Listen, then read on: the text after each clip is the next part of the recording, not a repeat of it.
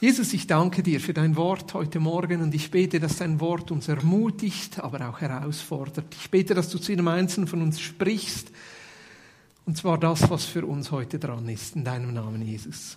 Amen. Wenn wir über Gott sprechen, bewegen wir uns ja eigentlich auf einem Terrain, das ein bisschen ungewiss ist. Wir machen Aussagen über Gott und sagen, so ist Gott. Und ich glaube, das ist gut, dass wir das machen. Weil wenn Gott für uns nicht persönlich wird, dann bleibt unser Glaube immer eine Philosophie. Und wenn unser Glaube eine Philosophie bleibt, dann hat sie keinen Aufschluss auf unser Leben. Und deshalb ist es richtig, dass wir uns immer wieder überlegen, ja, wie ist denn überhaupt mein Gott? Und uns konkret auch Gedanken über unser eigenes Gottesbild machen und zum Punkt kommen, wo wir sagen können, ja, für mich ist Gott so oder Gott ist so. Und trotzdem müssen wir uns immer wieder fragen, ja, was gibt uns dann das Recht, solche Aussagen über Gott zu machen? Ich meine, Gott ist Gott und wir sind Mensch. Und ich glaube, manchmal ist es auch gut für uns, dass wir wieder erkennen, dass wir nicht Gott sind, sondern dass wir Mensch sind und auch in einer demütigen Haltung vor Gott bleiben und sagen, okay, mit welchem Recht darf ich überhaupt Aussagen über Gott machen? Und ich glaube, das, was uns schlussendlich immer wieder eine Hilfestellung ist, ist die Gottesbilder oder die, die Geschichten, die uns die Bibel anbietet und die uns einlädt, auch Gott so zu erfahren und so zu begegnen, wie diese Menschen in der Bibel Gott erfahren und begegnet sind. Und trotzdem, die Bibel ist ja voll von auch teilweise unterschiedlichen Gottesbildern, teilweise auch sogar widersprechenden Gottesbildern. Da haben wir teilweise Gottesbilder im Alten Testament, die sehr grausam und herausfordernd und gewalttätig sind. Und dann haben wir diese Gottesbilder im Neuen Testament und dann überlegen wir uns, wie passen die Dinge zusammen. Und das ist das Thema, womit wir uns beschäftigen seit Ostern bis zu unserer Sommerpause, nämlich die Frage, wie sieht unser Gott aus? Und was prägt unser Gottesbild? Ist es einfach geprägt von unseren eigenen persönlichen Erfahrungen oder ist es geprägt von der Bibel oder ist es geprägt von dem, was andere Menschen uns über Gott sagen? Und dann von welchen Abschnitten in der Bibel lassen wir uns leiten? Einleitend zu dieser Serie an Ostern habe ich versucht, wie diese Grundlage zu legen und zu sagen, eigentlich, wenn wir all diese verschiedenen Gottesbilder aus dem Alten wie aus dem Neuen Testament einfach zusammenwürfeln, kriegen wir einen Gott, der sehr widersprüchlich ist. Und auf der anderen Seite haben wir Ansätze dann im Neuen Testament und vor allem auch Hinweise im Neuen Testament, die uns zeigen, das beste Bild das wir von Gott haben, ist uns in Jesus geschenkt. In seinem Leben und in seiner Botschaft. Kolosser 1,15, hier heißt es, er ist, und da spricht es von Christus, er ist das wahre Bild Gottes, des Gottes, den nie ein Mensch gesehen hat. Als allererste wurde er noch vor Beginn der Schöpfung geboren. Also dieser Jesus ist von Anfang an Teil von Gott und er ist dieses wahre Bild von Gott, von diesem Gott, den noch nie ein Mensch gesehen hat, aber der uns in Christus offenbart wird. Oder im Hebräer 1, Vers 3 wird es fast noch deutlicher, hier heißt es, er, der Sohn ist das ganz genaue Ebenbild seiner strahlenden Herrlichkeit, die Ausprägung seines innersten Wesens. Denn er trägt das Weltall durch das lebendige Wort seiner Kraft.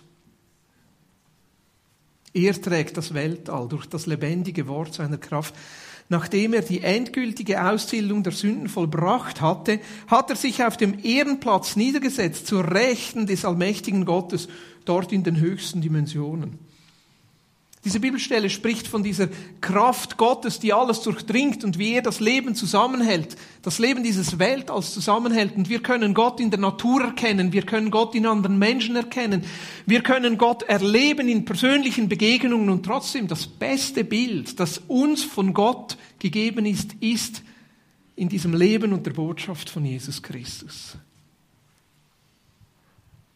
Roland Werner übersetzt, er ist das ganz genaue Ebenbild seiner strahlenden Herrlichkeit. Das ganz genaue Ebenbild, das beste Bild, das wir von Gott hat. Das bedeutet für uns in dieser Serie, dass wir verschiedene Geschichten von Jesus, verschiedene Abschnitte in seinem Leben anschauen und uns wagen, eine sehr mutige Aussage zu machen, nämlich zu sagen, hey, in dieser Geschichte sehen wir nicht nur Jesus, wir sehen nicht nur eine Begebenheit oder einen Ausschnitt aus dem Leben von Jesus, sondern wir sehen, wie Gott selber ist.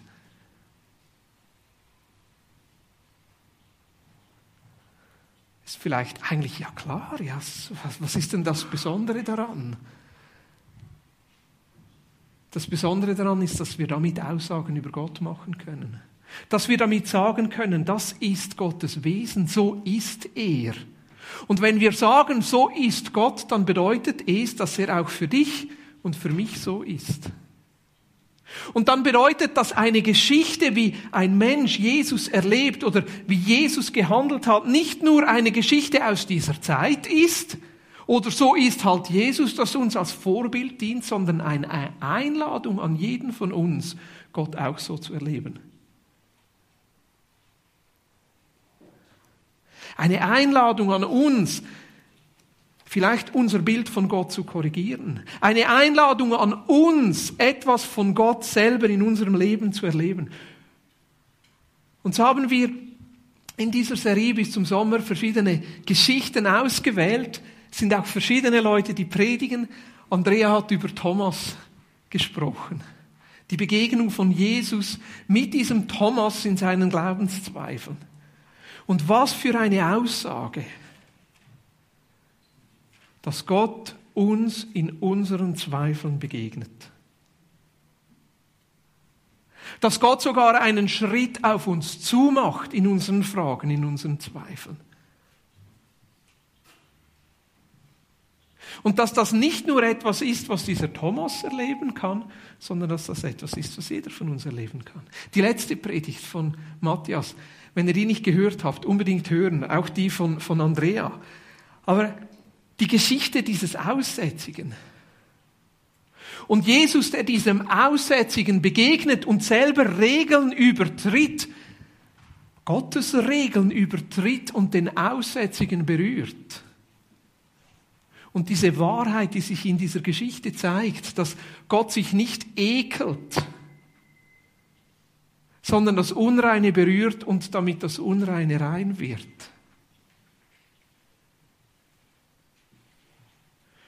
Und diesem Menschen damit wieder Persönlichkeit und Würde gibt. Ich glaube, ich schaffe es nicht, diese Predigt in zwei, drei Worten zusammenzufassen. Hört sie euch an.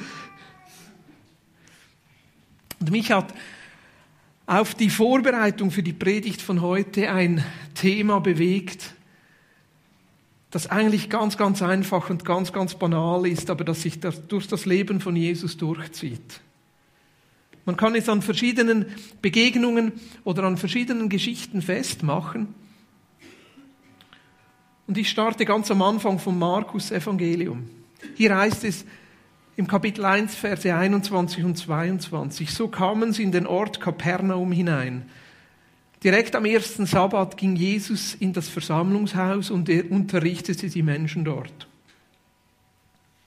Die Anwesenden waren völlig erstaunt über das, was er sie lehrte, denn er unterrichtete sie wie einer, der wirkliche Autorität besitzt, nicht wie die Gesetzesgelehrten. Direkt am ersten Sabbat ging Jesus in das Versammlungshaus und unterrichtete die Menschen dort.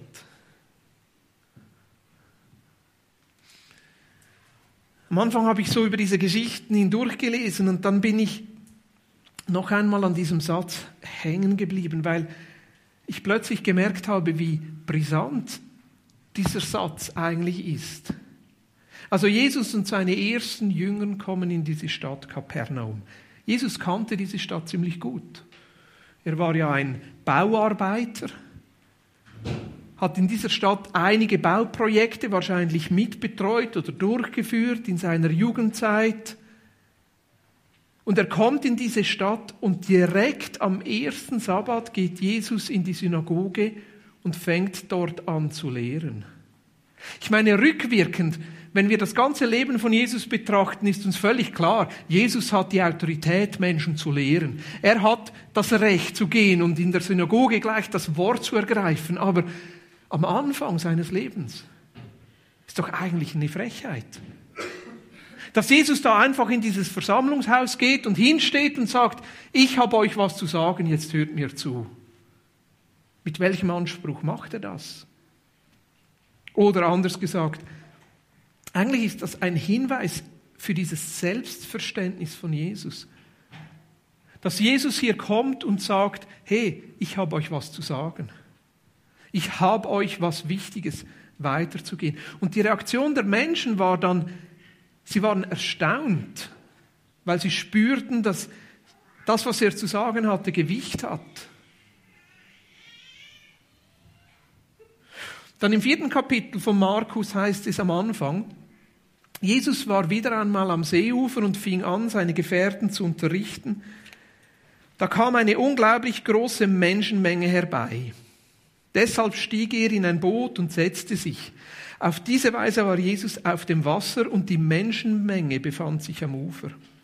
Viele Dinge wollte er ihnen anvertrauen und verwendete dazu Bildgeschichten. Dann fügte Jesus noch hinzu, wer wirklich Ohren hat, der soll genau zuhören. Also der letzte Vers, der ist dann ein bisschen später, nachdem ähm, Jesus seine, seine Botschaft weitergegeben hat, aber vor allem Vers 2. Viele Dinge wollte er ihnen anvertrauen. Am Anfang war er nur mit seinen Jüngern da, hat sich Zeit genommen mit seinen Jüngern, hat sie unterrichtet und da kommen viele, viele, viele Leute dazu. Und was macht er? Er nimmt ein Boot, geht auf den See hinaus, damit er allen Menschen die Möglichkeit gibt, ihm zuzuhören und viele Dinge lehrt er ihnen. Also Jesus war daran interessiert, Menschen zu lehren. Und was heißt das über Gott oder was, was sagt das über Gott aus? Dass Gott ein Wesen ist oder es seinem Wesen entspricht, uns zu lehren und uns zu helfen. Gottes Herz ist daran interessiert, dass wir uns weiterentwickeln und nicht unwissend bleiben. Ist doch spannend. Ist doch spannend, dass unser Gott ein Gott ist, der für dich da sein will, der deine Fragen beantworten will.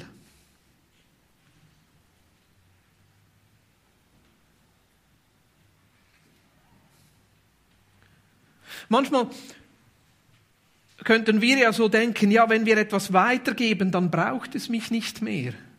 Wenn ich mein Wissen teile und alles, was ich habe, ja, dann kommt niemand mehr zu mir und fragt mich, wie es ist. Wenn meine Kinder eine Frage haben, kann ich ihnen sagen, das ist die Antwort. Oder ich kann ihnen Wikipedia zeigen, wo sie noch andere Antworten finden. Gottes Wesen ist, uns die Dinge anzuvertrauen. Und ich merke bei mir selber, die Frage ist oft nicht, ob Gott mir Antworten auf meine Fragen geben will, sondern die Frage ist viel eher, traue ich Jesus überhaupt zu, mir Antworten auf die Fragen zu geben, die ich im Moment habe? Traue ich der Bibel zu, dass sie heute noch zu mir sprechen kann? Gehe ich mit meinen Anliegen, meinen Herausforderungen und meinen Fragen überhaupt zu ihm? Aber von seiner Seite her ist eigentlich die Haltung klar. Viele Dinge wollte er ihnen anvertrauen, heißt es in dieser Bibelstelle in Markus 4. Viele Dinge wollte er ihnen anvertrauen und verwendete dazu Bildgeschichten. Viele Dinge. Also Jesus hat nicht zurückgehalten. Er hat nicht nur einen Teil gesagt, sondern hat versucht, möglichst viel von dem, was er weitergehen konnte, weitergegeben. Und nochmal, das hat mit diesem Selbstverständnis zu tun, das Jesus hatte. Dieses Selbstverständnis, dieser Anspruch, mit dem Jesus aufgetreten ist. Dieses Selbstverständnis geht auf das zurück, was Jesus in Markus 1 ein paar Verse vorher sagt. Jesus kündet da Folgendes an, bevor er in die Synagoge geht. Hier heißt es im Kapitel 1, Vers 15. Er sagte, die Zeit ist gekommen, das Reich Gottes ist nahe, kehrt um und glaubt dieser guten Botschaft. Oder Roland Werner übersetzt. Dabei sagte er, der von Gott bestimmte Zeitpunkt ist jetzt gekommen. Die Gottesherrschaft ist ganz nah herbeigekommen. Deshalb ändert euer Leben und setzt euer Vertrauen auf die gute Nachricht von Gott.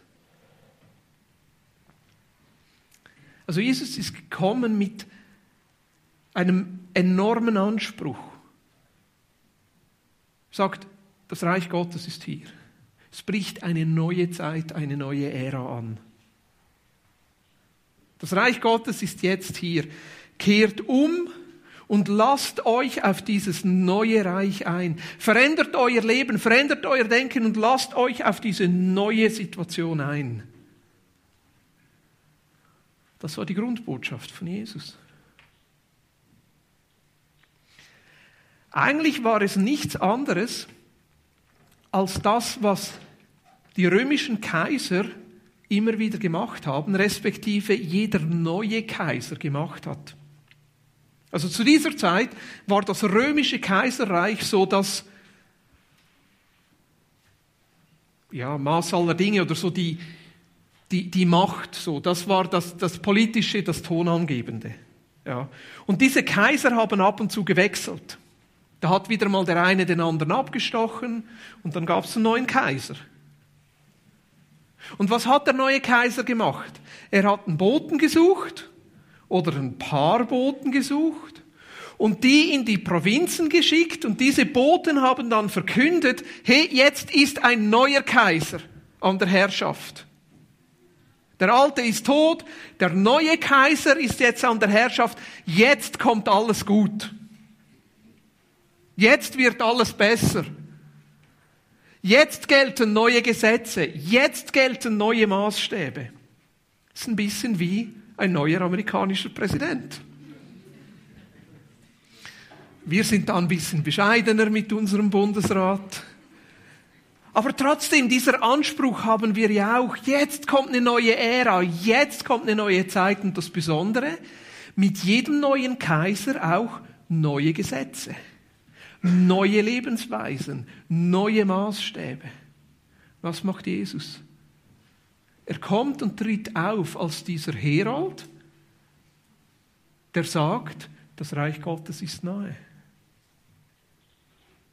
Ein neuer Kaiser kommt. Eine neue Herrschaft bricht an. Dieser Anspruch von Jesus, dass mit ihm jetzt Reich Gottes kommt. Und damit auch dieser Anspruch, lasst euch auf das ein. Und ich glaube, dass wir auch in diesem Zusammenhang diese Lehrtätigkeit von Jesus verstehen müssen. Er sagt, lasst euch lehren, was es heißt, in diesem Reich zu leben.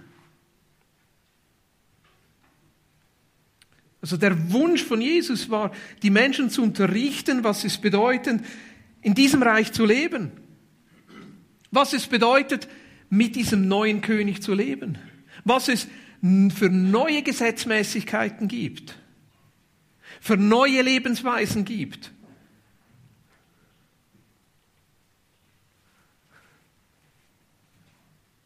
Und in Jesus sehen wir, wie Gott ist.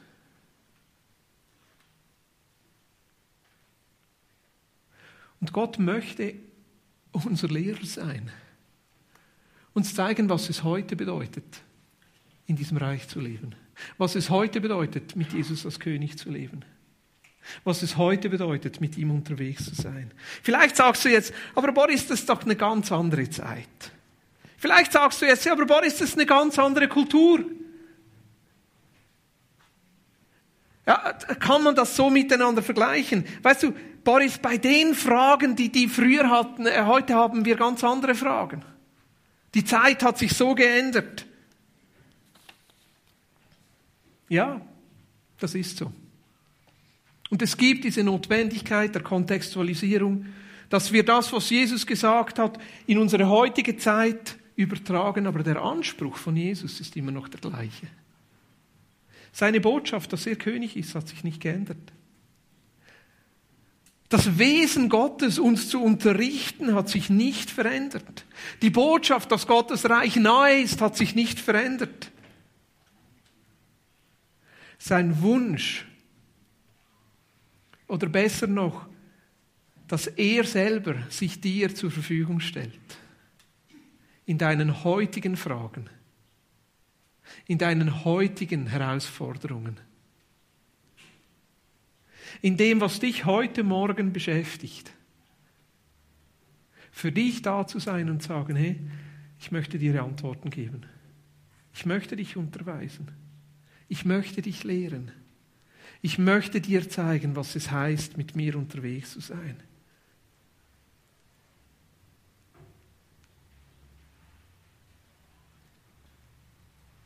Für mich ist das ermutigend. Für mich ist es ermutigend zu wissen, dass wir unser Leben irgendwie nicht allein in den Begriff bekommen müssen und irgendwie uns durchwurzeln müssen, sondern dass sich unser Gott immer wieder zur Verfügung stellt. Ich meine, Jesus war ja nicht der Einzige, der so als Lehrer auftrat. Er war nicht der einzige Rabbi. Das ist dieses jüdische Wort, das gebraucht wurde. Und ich meine, das ist ja heute auch so. Es gibt viele Lehrer in der heutigen Zeit. Es gibt viele, ich sag mal, Menschen oder Glaubenssysteme oder Technologien, die uns zu ihren Jüngern machen wollen, die uns sagen wollen, wie wir leben sollen. Politische Parteien, YouTube, Facebook, irgendwelche Philosophien, der aktuelle Mindset. Und so stand auch Jesus als Lehrer in dieser Zeit. Jetzt das, dieser Lehrer, dieser Rabbi, hat immer jemanden bezeichnet, der eine Lehrmeinung oder Glaubenssätze vertritt und diese auch weitergibt. Der schlussendlich auch eine Autorität hat, dem andere zuhören und von dem man etwas lernen will. Aber interessanterweise ist doch, dass die Lehrer zu dieser Zeit, die Rabbis, und ob das jetzt jüdische Rabbis waren oder auch die griechischen, römischen Philosophen, anders als heute einen anderen Anspruch hatten. Heute reicht es unseren Lehrern häufig, dass sie sagen, ich möchte Wissen weitergeben. Ich stelle dir zur Verfügung, was ich weiß. Die Lehrer zu dieser Zeit haben gesagt, das ist uns zu wenig. Ich will mein Leben weitergeben. Ich will, dass meine Jünger nicht nur das wissen, was ich weiß, sondern das Leben, was ich lebe.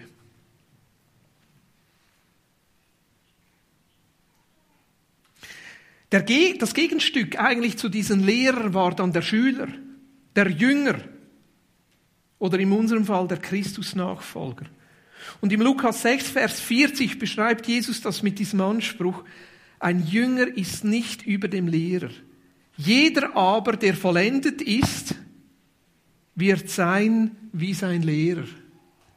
Ein Jünger ist nicht über dem Lehrer. Jeder aber, der die Schulbildung abgeschlossen hat, jeder aber, der meine Lehre gehört und verinnerlicht hat, jeder aber, der sein Schuldiplom bei mir erhalten hat, also das vollendet ist hier nicht gemeint mit perfekt, sondern das vollendet ist eigentlich die Lehrzeit abgeschlossen hat, die Lehrprüfung bestanden hat, die Bachelorprüfung erreicht hat oder was auch immer man in der heutigen Zeit sagen würde. Und hier heißt es nicht, der wird wissen, was sein Lehrer weiß, sondern der wird sein, wie sein Lehrer ist.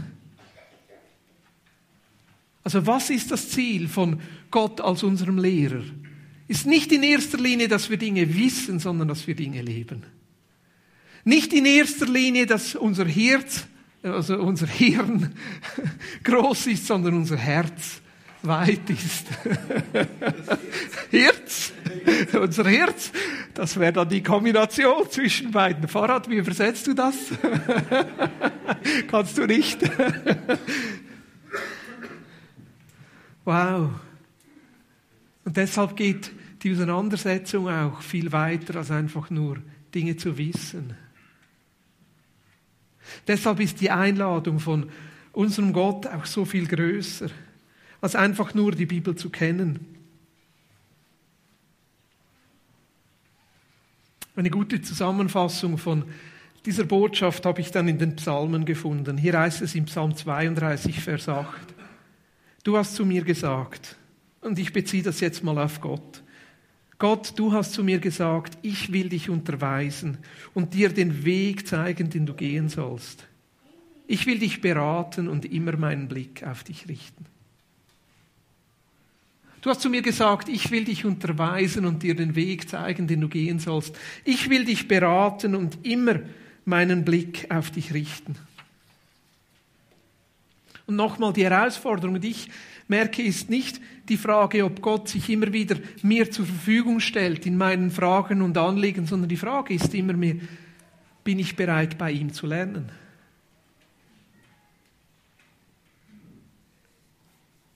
Im Leben von Jesus sehen wir dann verschiedene Formen, wie er Menschen unterrichtet hat. Auf der einen Seite die Dinge, die aufgeschrieben sind, all diese Gleichnisse und die Lehre von Jesus oder die Bergpredigt, war ja im Sinn von Monolog.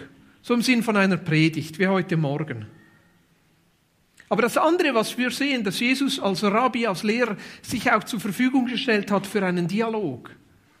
Und viel von der Lehre von Jesus sind ja eigentlich entstanden von ganz banalen und doofen Fragen, die die Jünger hatten. Aus Dingen, die sie beschäftigt hat. Wer ist der Größte unter uns? Jesus, möchtest du nicht ein bisschen Feuer vom Himmel werfen? Lass uns kämpfen. Und ich, ich stelle mir dann Jesus vor, wie er gesagt hat, oh nein, wie kommt ihr jetzt auf das schon wieder?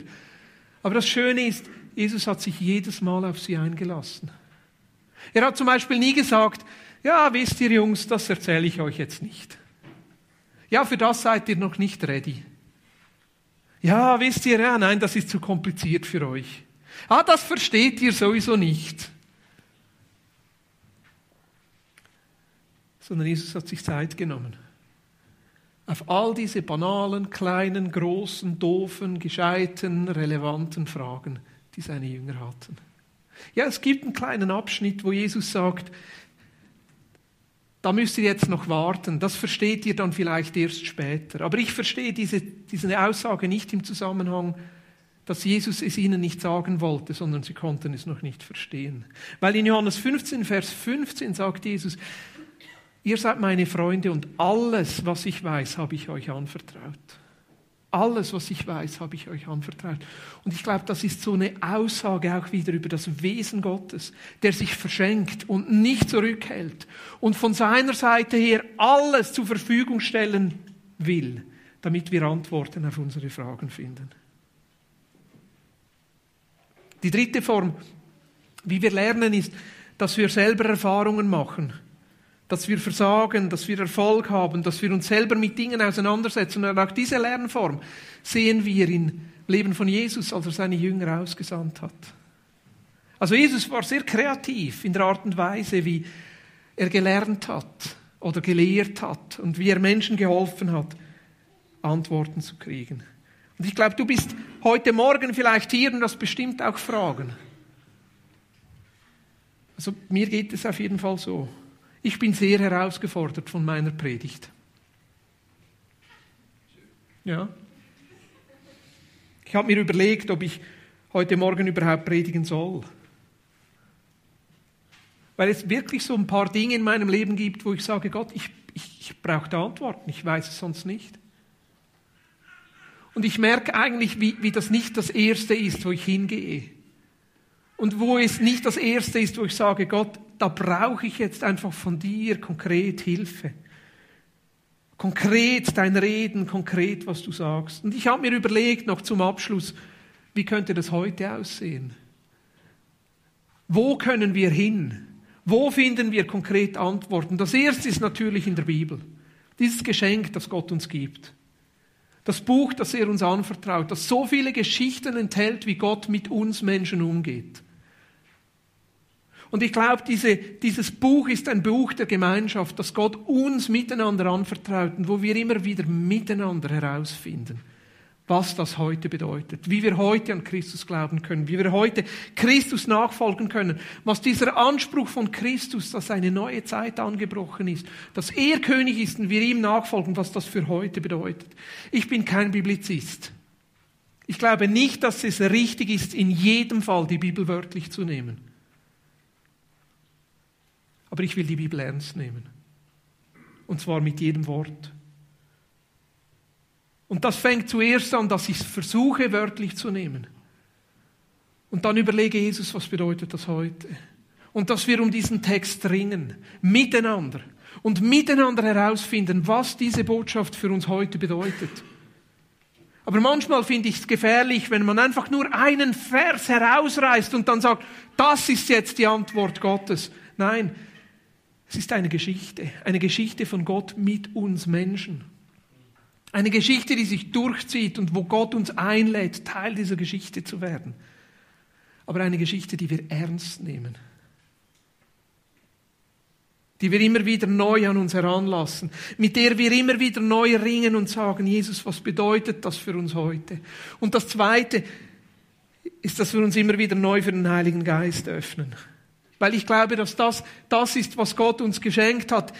Diese Gegenwart Gottes, diese Weisheit Gottes. Jesus sagt selber in Johannes 14, diese Dinge sage ich euch, solange ich noch bei euch bin. Der Helfer, der Heilige Geist, den der Vater in meinem Namen senden wird, wird euch alles weitere lehren und euch an alles erinnern, was ich euch gesagt habe. Was ich euch zurücklasse, ist Frieden. Ich gebe euch meinen Frieden. Einen Frieden, wie ihn die Welt nicht geben kann. Lasst euch durch nichts in eurem Glauben erschüttern und lasst euch nicht entmutigen.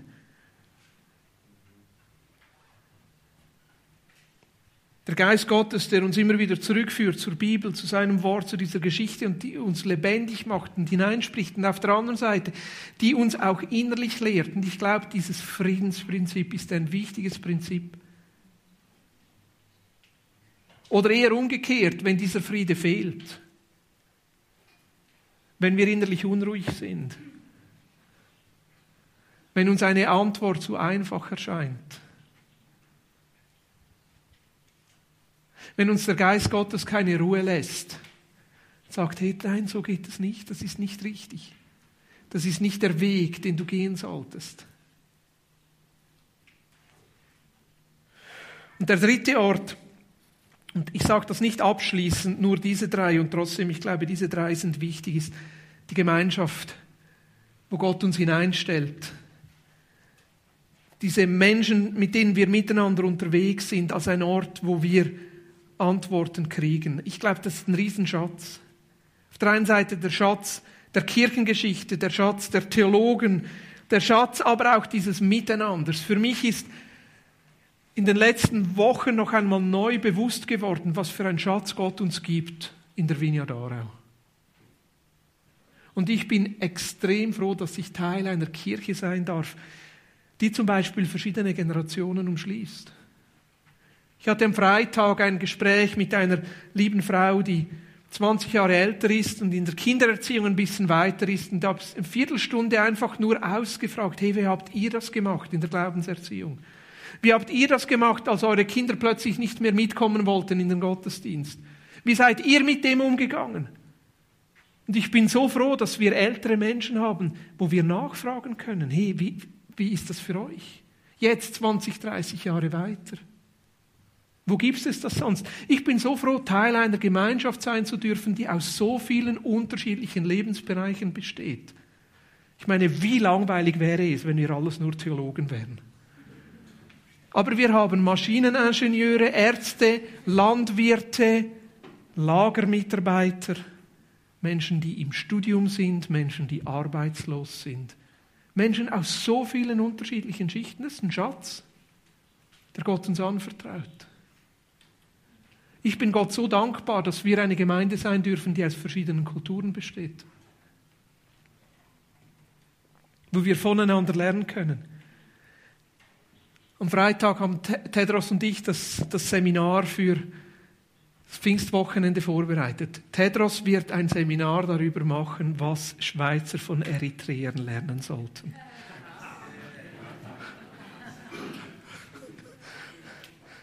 Fünf knackige Punkte, die ich euch jetzt nicht verrate. Und in der Vorbereitung war meine Frage an Tedros. Ich habe gesagt, Tedros, was findest du, machen wir Schweizer falsch? Nein, ihr macht nichts falsch. Doch, Tedros. Und er hat gesagt, manchmal nimmt ihr euren Verstand ein bisschen zu wichtig. Habe ich gesagt, genau. Genau. Und da merke ich schon, wisst ihr, es gibt so einen Trend, wo wir denken, ja, eigentlich brauche ich keine Kirche, eigentlich bin ich Gott und die Bibel, das ist genug. Jesus ist mein Freund und das ist in Ordnung. Ja, und das ist schön und das ist super wichtig, aber ich bin mehr und mehr davon überzeugt, wie wichtig es ist, dass wir gemeinsam lernen und gemeinsam mit Christus unterwegs sind. Ich glaube an dieses Konzept. Ich glaube an dieses Konzept von miteinander lernen, generationenübergreifend, erfahrungsübergreifend, kulturübergreifend weil ich merke, wie einseitig oft meine Sicht ist. Wie mein Verstehen von Gott eben doch auch geprägt ist von meiner Erziehung, meiner Kultur, meinem Mindset. Und wie dankbar ich bin, dass wir hier zusammenkommen können und miteinander lernen können. Das sind einfach drei Möglichkeiten, wie ich glaube, dass Gott uns heute immer wieder als Lehrer zur Verfügung stehen will. Nicht nur diese drei, aber ich glaube, dass es diese drei sind, die uns einfach so einfach zur Verfügung stehen. Die Bibel als Gottes Wort. Der Geist Gottes, gerade auch mit seinem Frieden oder auch ein Kennzeichen der Abwesenheit seines Friedens und uns als Gemeinschaft, als Menschen, die miteinander mit Christus unterwegs sind.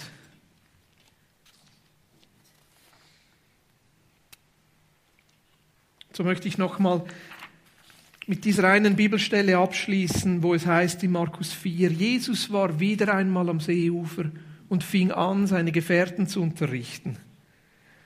Da kam eine unglaublich große Menschenmenge herbei, deshalb stieg er in ein Boot und setzte sich. Auf diese Weise war Jesus auf dem Wasser und die Menschenmenge befand sich am Ufer. Und ich glaube, wir gehören zu dieser Menschenmenge.